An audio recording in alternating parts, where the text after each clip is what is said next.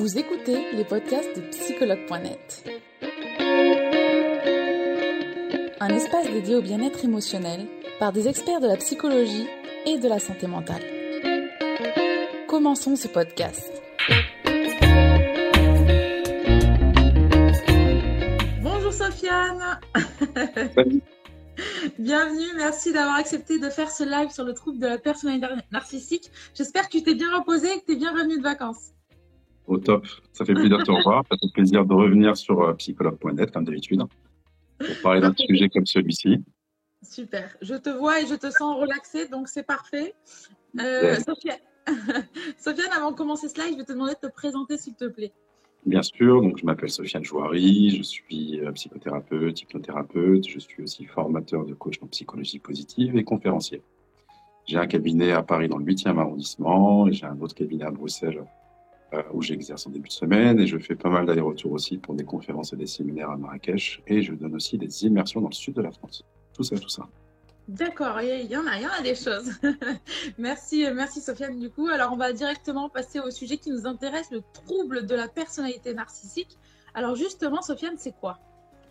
Alors, le trouble de la personnalité narcissique, c'est un trouble euh, qui va être caractérisé par des personnes qui auront tendance euh, à se sentir en toute puissance, euh, des personnes qui vont avoir un, un sentiment manifeste de manque d'empathie, des personnes qui vont être très égocentrées des personnes qui vont être un petit peu le centre de leur propre univers.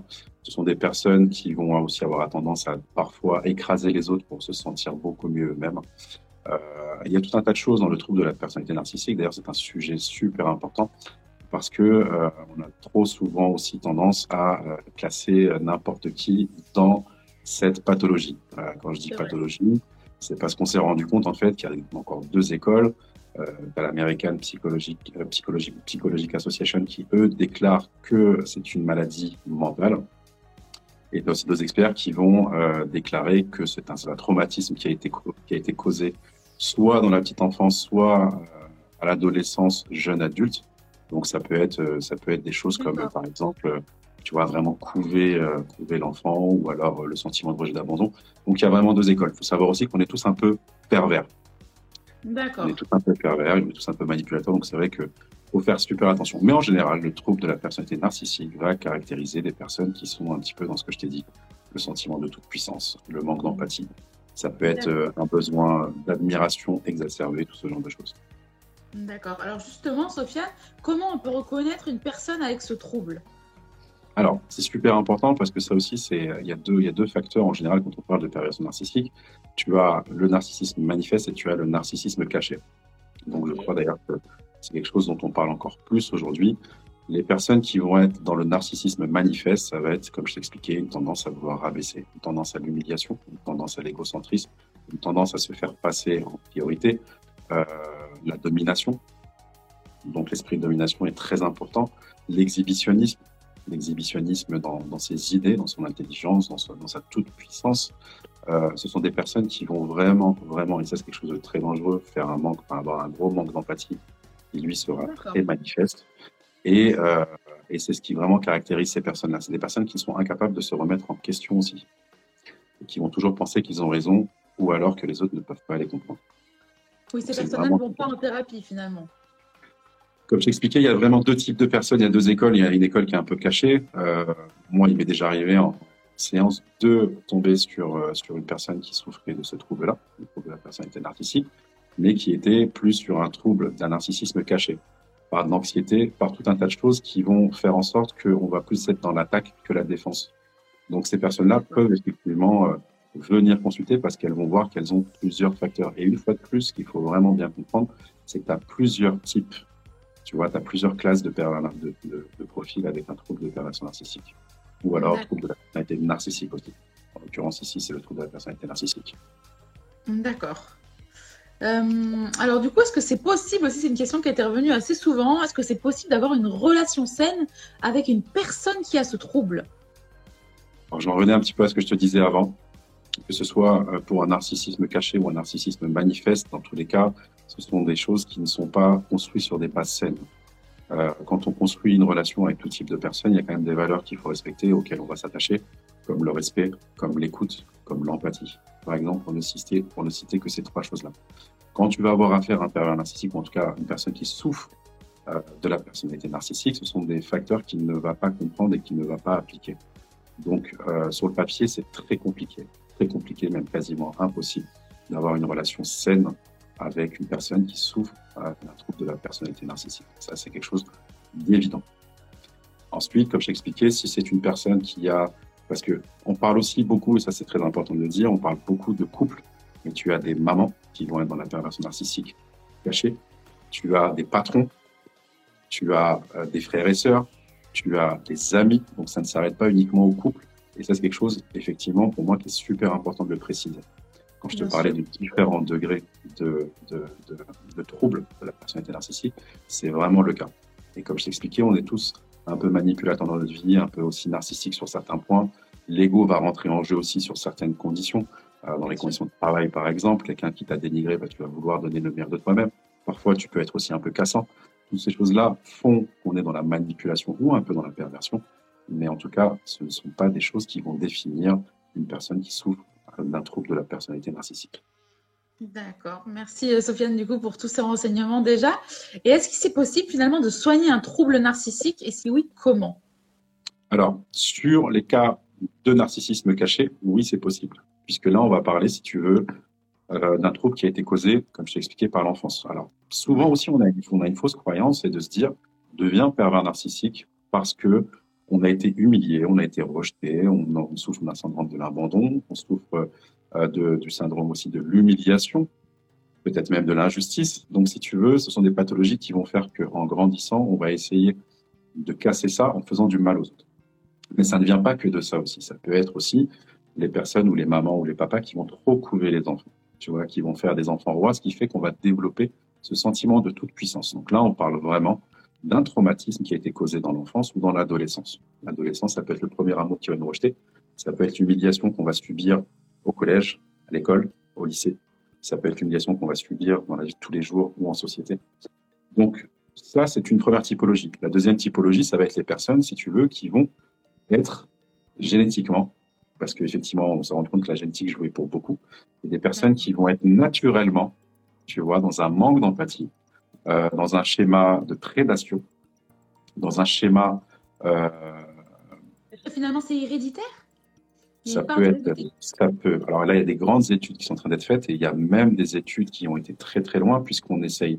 en tout cas, il y a eu des cas qui ont été étudiés au niveau du cerveau et on s'est rendu compte que certaines personnes, et quand je dis il y a beaucoup de courants, donc c'est vraiment à prendre à la légère, mais certains spécialistes arrivent même à placer le pervers narcissique autour de la personnalité de la perversion narcissique juste en dessous des sociopathes et des psychopathes. Parce que dans leur conception, si tu veux, dans leur anatomie, il y a vraiment une part qui a été décelée et découverte qui fait que ce manque d'empathie manifeste et euh, ce besoin de réduire l'autre, donc de faire du mal à l'autre, faisait en sorte que la personne qui le faisait ne se rendait pas compte de ses actes, donc était un peu dénuée de certaines choses.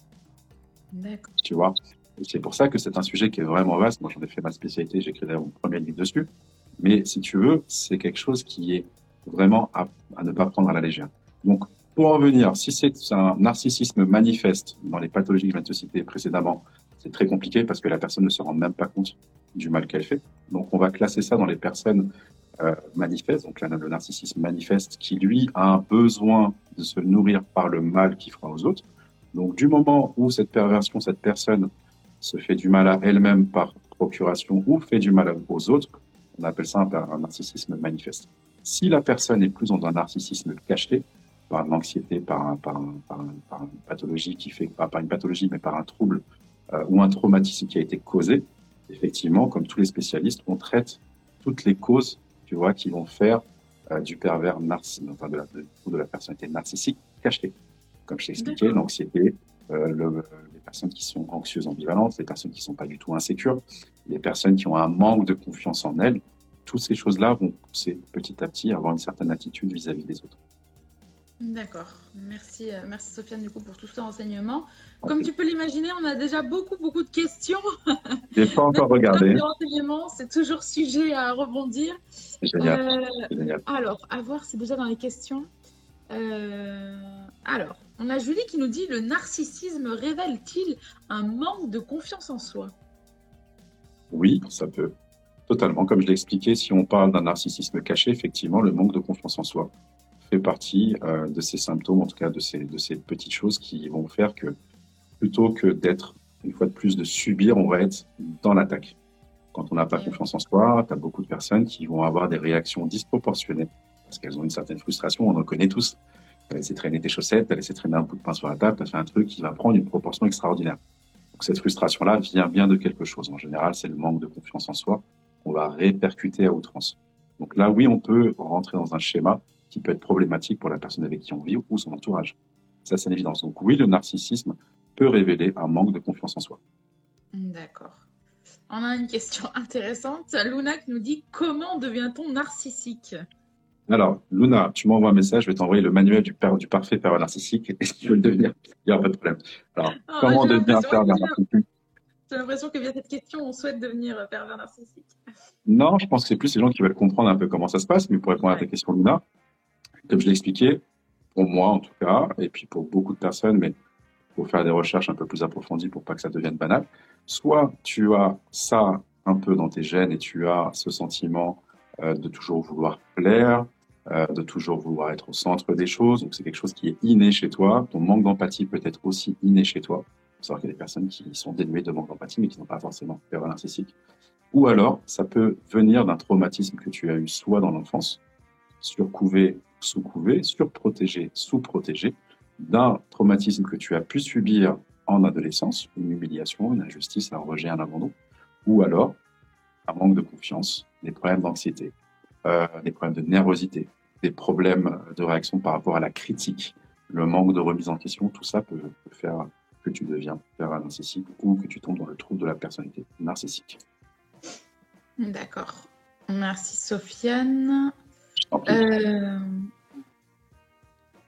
alors, il y a Jacqueline qui nous dit est-ce que finalement, euh, une personne qui a ce trouble, elle peut se comporter de cette manière avec une seule personne, comme par exemple son épouse? Bien sûr, non. Pas du tout. Pas. Là, on va parler plus d'un sentiment d'insécurité face à une situation donnée. Euh, si c'est qu'une seule personne, ça veut dire que ce n'est pas le fond de la personne. Cette personne-là va se sentir insécure, que ce soit avec son partenaire, que ce soit avec son collègue de travail, avec son patron, avec sa maman, même avec son papa. Donc effectivement, on va euh, développer un certain système d'autoprotectionnisme qui va faire en sorte qu'on va être plus dans l'attaque que de subir. D'accord. D'accord. Par contre, allô, allô? Ça y est, c'est revenu. Je Super. Super. Bon. Ce qu'il faut savoir aussi, c'est que euh, quand on va parler de pervers narcissique, il peut y avoir effectivement une seule cible euh, dans un couple qui sera son conjoint ou sa conjointe. Et d'ailleurs, quand on parle d'un pervers narcissique aigu, c'est-à-dire que c'est une personne qui va vouloir avoir une proie à disposition H24 pour en faire un petit peu ce qu'il en veut. Tu vois? Donc là, effectivement, on rentre dans l'individualisme de la victime, puisque il faut savoir que le pervers narcissique aussi est quelqu'un de très charmant. C'est quelqu'un qui plaît énormément. C'est quelqu'un qui dit des belles paroles. C'est quelqu'un qui sait se comporter, qui sait attirer la lumière, qui sait attirer l'attention.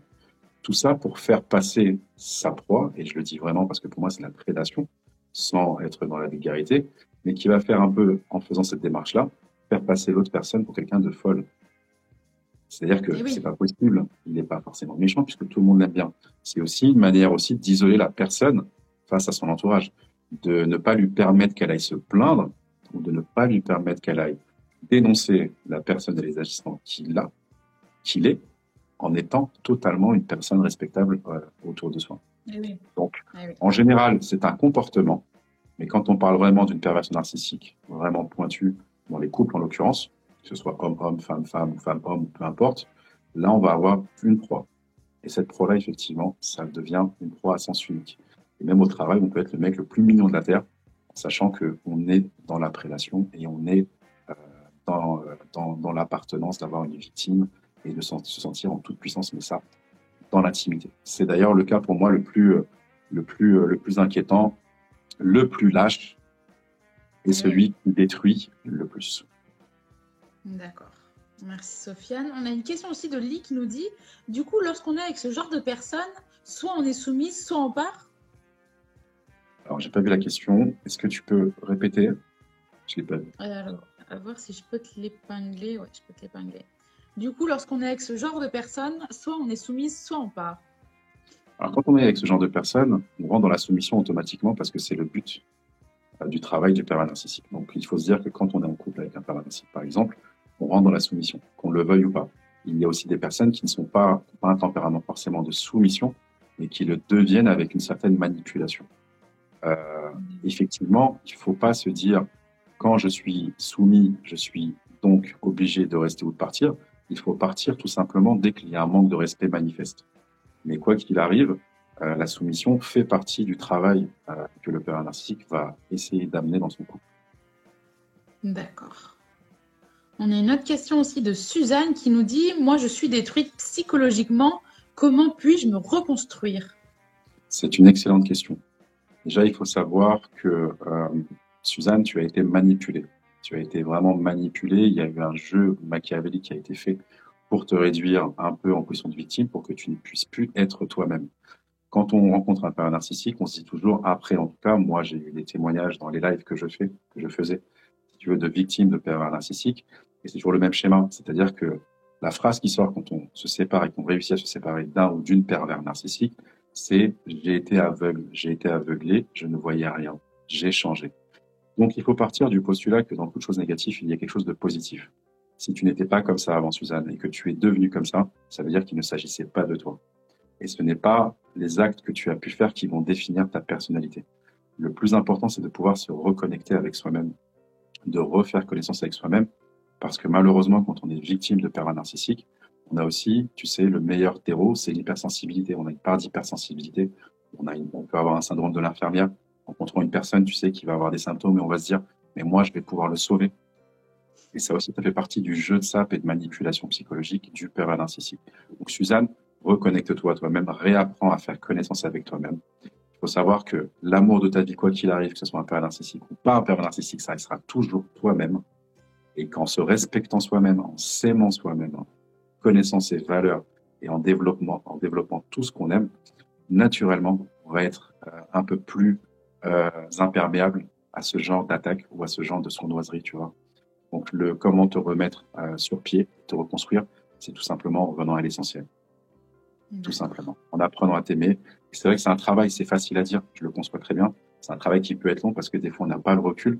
Et c'est pour ça qu'une fois de plus, sans faire de fausses pubs à deux balles, il y a des spécialistes qui sont là pour vous accompagner. Sur psychologue.net, il y a des spécialistes qui sont vraiment spécialisés là-dedans. Donc, n'hésitez pas à vous rapprocher. Il n'y a aucune honte. Il n'y a vraiment aucune honte à demander de l'aide quand on ne peut pas on a une petite coupure, Sofiane, à voir si. Ça y est, c'est bon. D'ailleurs, Sofiane, il y a du deux, trois témoignages où j'ai vu qu'ils demandaient euh, si tu t'occupais justement des personnes victimes du trouble de la personnalité narcissique. Est-ce que tu les accompagnes aussi? Je m'en occupe énormément et moi, je travaille aussi euh, en privé avec des associations euh, qui, de femmes qui ont été battues, des femmes qui ont été victimes de violences émotionnelles ou physiques. Parce que ça aussi, c'est important de le dire. et là, je vais taper un peu mon coup de gueule. Euh, aujourd'hui, euh, et encore, aujourd'hui, tu vas reconnaître euh, une personne qui va être violent, qui va être victime de violence conjugale, mais tu vas pas reconnaître une personne qui va subir une violence émotionnelle conjugale. Eh tu vois. Et il faut toujours le rappeler que, faut toujours rappeler d'ailleurs qu'une violence émotionnelle est beaucoup plus dévastatrice qu'une violence physique. Un nez, ça se répare, un bleu, ça part. Mais par contre, quand on détruit l'émotion de l'autre, quand on détruit la psychologie de l'autre, c'est quelque chose qui ne se répare pas. Donc effectivement, tu as tout un travail qui est fait dans ce sens-là. Et aussi, malheureusement, il y en a de plus en plus. Il y en a de plus en plus. Il y a de plus en plus de personnes qui osent dire j'ai été victime, je veux me retrouver, je veux avancer.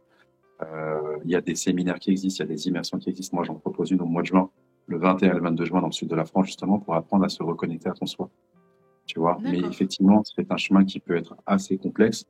Et tu l'entends à tous les lives, et ceux qui nous suivent l'entendent à tous les lives, il n'y aura toujours que trois étapes essentielles à la reconstruction, en tout cas à, passer l'épreuve du traumatisme, c'est la compréhension, donc chercher à savoir comment on en est arrivé là, l'acceptation, l'acceptation de l'événement et ne pas rejeter la faute sur vous-même, apprendre à se pardonner, c'est quelque chose de super important.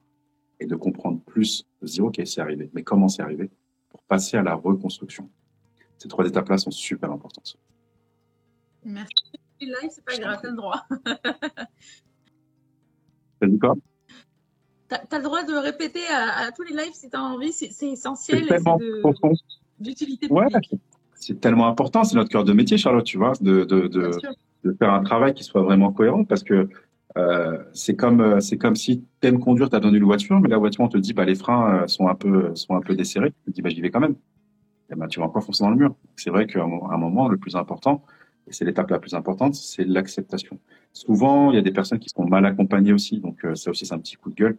Faites-vous accompagner par des personnes qui sont compétentes. Aujourd'hui, on peut trouver des personnes qui se disent compétentes un peu partout, mais l'étape la plus importante, c'est la compréhension, l'acceptation et la reconstruction.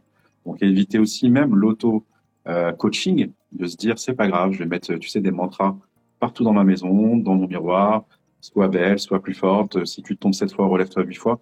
Non, mm. c'est pas suffisant. On met pas des pansements sur des plaies. On prend un fil, une aiguille, et puis on les referme même si ça fait mal. Et c'est très important. D'accord. J'espère que Suzanne, je t'ai répondu comme tu l'attendais. on a une autre question. Alors, euh, euh, un, homme qui manque d'empathie, qui ne distingue pas le bien du mal et qui est froid, est-ce que c'est, euh, est-ce qu'on peut dire qu'il est narcissique? Non, pas du tout. C'est une personne qui n'est pas empathique, tout simplement. C'est une personne qui ne va pas forcément voir le mal qui peut être causé chez l'autre ou qui ne peut pas voir la réaction qu'il va causer chez l'autre. Ça ne fait pas de lui quelqu'un de narcissique, pas du tout. Il y a des personnes qui ne vont pas du tout être empathiques, on en a autour de nous, qui vont penser à eux avant toute chose. Tu sais, le fameux qui va, tu vas aller au restaurant et qui va se lever avant tout le monde juste pour payer sa part. Tu vois? Donc c'est pas, il y a plein, j'extrapole, j'en en rigole, mais il y a beaucoup de choses qui font que il ne faut pas mettre n'importe qui dans n'importe quelle case. Parce que vous pouvez aussi le blesser encore plus qu'il ne l'est déjà. Comme je te l'ai expliqué, ça peut être une personne qui va être une anxieuse ambivalente, par exemple. Tu connais très bien la typologie et qui va, dès qu'elle va se sentir pas en sécurité, donc dans un environnement insécure, elle peut attaquer. Ce sont des personnes qui vont réagir aussi avec beaucoup de frustration, beaucoup de réactions démesurées par rapport aux événements. Ce sont des personnes qui vont peut-être vous toiser ou qui vont vous critiquer juste pour pouvoir se défendre et non pas parce qu'elles sont dans la perversion. C'est quelque chose de très important. Donc euh, non, un homme qui manque d'empathie, qui ne distingue pas le bien du mal, froideur, n'est pas forcément ainsi, c'est peut-être tout simplement sa personnalité. D'accord. Alors, on a une autre question aussi de Tokyo qui nous dit quand on a grandi avec un modèle de pervers narcissique et qu'on reproduit toujours le même schéma dans ses relations, comment casser enfin le cercle vicieux? Pour lui, c'est comme une drogue. Alors, je vous invite à retrouver le live que j'ai fait précédemment sur les schémas répétitifs toxiques. Petite pub, mais c'est la réalité. C'est la réalité. Effectivement, je te rappelle, on avait fait le dernier live ensemble sur les schémas répétitifs toxiques en amour. Euh, on a aussi tendance à reproduire un, un, phénomène qui est un phénomène pour nous qui est naturel, celui des parents. Quand on grandit, euh, notre père c'est le plus grand, notre mère c'est la plus belle. effectivement, on aura tendance, ça peut être dans l'alcoolisme, ça peut être dans le manque de considération, ça peut être dans le racisme, ça peut être dans tout un tas de choses, qui fait que quand on va grandir, quand on va grandir, on peut aussi voir un parent qui va être nocif, un parent qui va être violent. Donc quand on va grandir, on va répéter ce schéma. Il faut comprendre aussi que ce qui fonctionne en général et comment on fait qu'on on sort de ce schéma répétitif toxique, c'est pas mal de choses. La rémédiation cognitive, les thérapies comportementales et cognitives sont aussi des solutions pour pouvoir réaligner, si tu veux, les personnes. Il faut aussi savoir que même si ce sont nos parents, on n'est pas à l'image de nos parents. Ça, c'est aussi une fausse croyance. Alors oui, physiquement, on peut être à l'image de nos parents.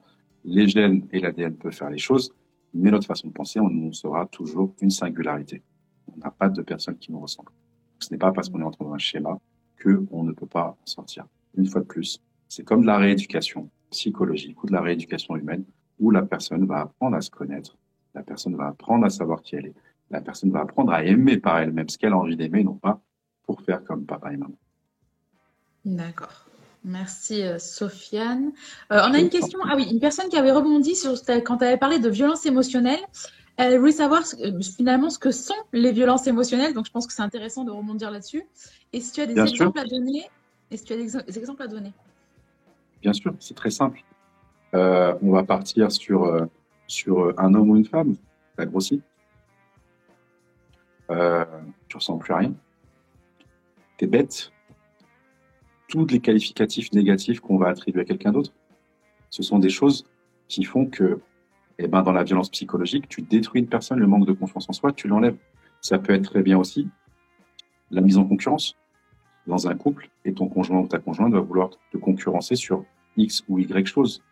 Donc, quand on commence à rabaisser les personnes, quand on commence à être dans la médisance, quand on commence à manquer de respect, quand on commence à être dans les insultes, ce sont des choses qui font que ce n'est pas naturel dans un couple. On ne se met pas dans un couple pour réagir, pour agir de cette façon-là. Donc, quand on a toutes ces choses-là qui apparaissent, c'est une fois de plus soit une frustration de la personne parce qu'il y a aussi l'effet miroir, on ne va pas en parler parce que c'est un autre sujet. C'est-à-dire que la personne va détester tout ce qu'elle déteste en elle, ou alors tout simplement la personne va essayer de vous rabaisser, quoi qu'il arrive. Tant qu'on vous manque de respect, tant qu'on vous rabaisse, tant qu'on touche finalement, tu sais, à mettre deux fameux, à mettre deux fameux mantras, mes garde-fous, ne touche pas à ma santé émotionnelle et ne touche pas à ma dignité. Quand on commence à toucher à votre santé émotionnelle et quand on commence à toucher à votre dignité, là, c'est pas bon. C'est pas bon du tout. Parce que derrière, on va essayer de saper votre confiance en soi. On va essayer de vous réduire un peu en dessous de la personne qui le fait, en tout cas. Et là, ça devient de la pure manipulation. Tout simplement. D'accord. Exactement comme disait euh, fibromyalgie, parlons-en. D'ailleurs, la fibromyalgie, oui, il faut en parler parce que c'est une maladie qui touche beaucoup de gens. L'humiliation, l'intimidation, ça fait partie de ce trouble ou c'est indépendant? Oui, ça fait partie de ces troubles-là. L'humiliation et l'intimidation font partie de ces troubles-là, totalement. Et c'est aussi des choses qu'on va retrouver dans le couple, l'humiliation, l'intimidation, euh, la couper de son environnement extérieur, la faire passer elle-même pour folle. Ça, c'est le truc, euh, moi, qui me, qui me rend fou, sans jeu de mots. Ça, ce sont des violences psychologiques. On est en couple pour faire évoluer l'autre personne et non pas la rabaisser. Et vous rappelez-vous-en, c'est très important, notez-le. Refusez qu'on touche à votre santé émotionnelle et refusez qu'on touche à votre dignité. C'est ce qu'on a de plus cher. Merci, euh, merci Sofiane. On va faire une dernière question. Je vois plein de personnes qui me disent répondez à ma question, répondez à ma question. Aucun problème. euh... Il y a beaucoup, beaucoup de questions.